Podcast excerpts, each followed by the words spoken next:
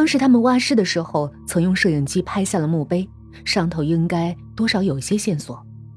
公狗将一卷录像带放入了录像机中，一开始是雪花，黑色背景和一堆白点接着闪动几下，伴随着些许噪音，出现了漫无的杂草和黑黏泥土。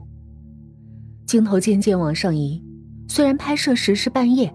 但还是可以借着月光及摄影机的打光，看到数百个坟墓，依着山坡零星分布。扛着摄影机的人开始讲话，是毛毛的声音。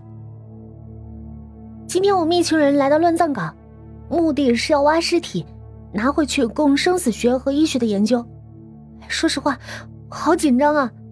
毕竟现在三更半夜，而且四处又都是尸体。还是死不瞑目的尸体。喂，毛毛，这几个我都挖好了，来拍下墓碑。离镜头不远处有人在喊，是卢信的声音。镜头开始往前进，晃动的很厉害，但还是可以隐约看到有另外两个黑影在努力挖坟。那应该是二逼和公狗。这几个吗？镜头前出现毛毛的手，指着前方。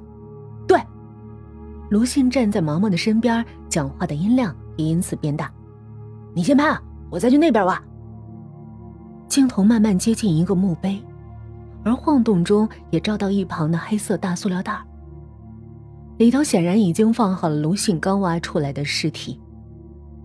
有几支香，不过看起来放了很久了。这墓碑没有照片，也没有名字，只有死亡日期。时间是，一九九六年，十多年前。镜头离墓碑不到一米距离，而毛毛重复着上头的数据。镜头转向下个墓碑，这个也是，没有照片也没有名字，死亡时间是一样的，一九九六年。过了这么久，尸体应该都烂没了吧？哎，这个也是。镜头继续移动到另一个墓碑，没有照片，没有名字，只有死亡时间，一九九六年。这样的墓碑前前后后加起来，竟有五个。那都是英尸。卢信突然开枪，把大家都吓了一跳。每个坟里都埋了大约四具英尸，前后加起来有二十多个。我猜应该是黑心的医院集体拿到那儿埋的。你怎么都没告诉我们？二逼埋怨着。我看你们也没什么兴趣。那些英尸摆在地下室那么多天了，也没看你们去翻过。卢信穿起身上的衬衫，我出去吃个饭，买个东西，然后到医院复检。你慢慢看吧。咣当一声，卢信走出大门，还一副觉得我们大惊小怪的样子。听见公狗对毛毛耳语，我转过头去。这才发现，公狗将毛毛搂得很紧，毛毛则不断的在发抖。我猜是因为他遭遇的怪象和这些婴尸不谋而合的缘故。镜头接着又拍了几个坟墓，大部分都有名字、出生日期及死亡日期，但都没有照片。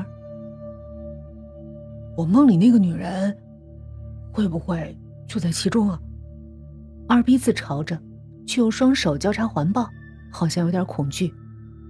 镜头移到卢信正在挖的一个坟墓，拿着摄影机的毛毛不禁好奇：“这个坟好怪啊！”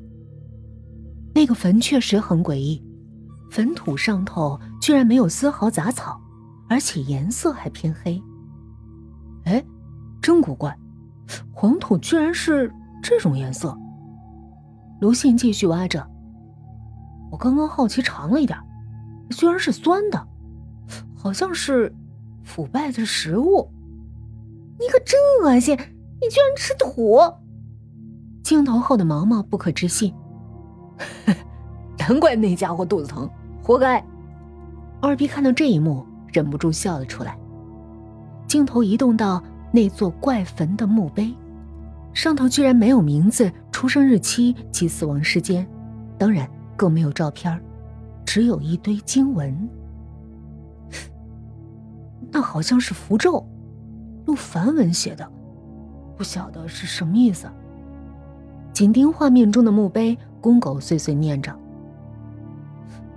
我觉得那不太像是坟墓，那像什么？”我开口问道。公狗想了一会儿：“监狱。”其他人好奇起来。我问道：“为什么？”公狗说：“那上面的经文，好像是镇压邪物用的。”镜头转回到卢信，他整个人几乎都凹陷进了坑洞里，正努力的打开棺椁，而那棺椁看起来很破，感觉是用木材随便架的。打开棺椁，卢信盯着那尸体，表情很不自然。毛毛，你去拍其他墓碑吧。镜头没有照到尸体，大概是毛毛没这个胆儿，但我可以确定一件事儿。那具尸体有问题，因为卢信的表情真是太怪了。镜头拍到公狗，他正在绑一个黑色的大塑料袋。毛毛，这个我好了，你去拍吧。好，毛毛回答的有点撒娇。面对男友，果然不同。镜头移动到墓碑上，缓缓靠近，有名字，有出生日期。有死亡时间。这个墓碑居然有遗照。毛毛将镜头不断拉近，遗照，就是那张黑白大头照。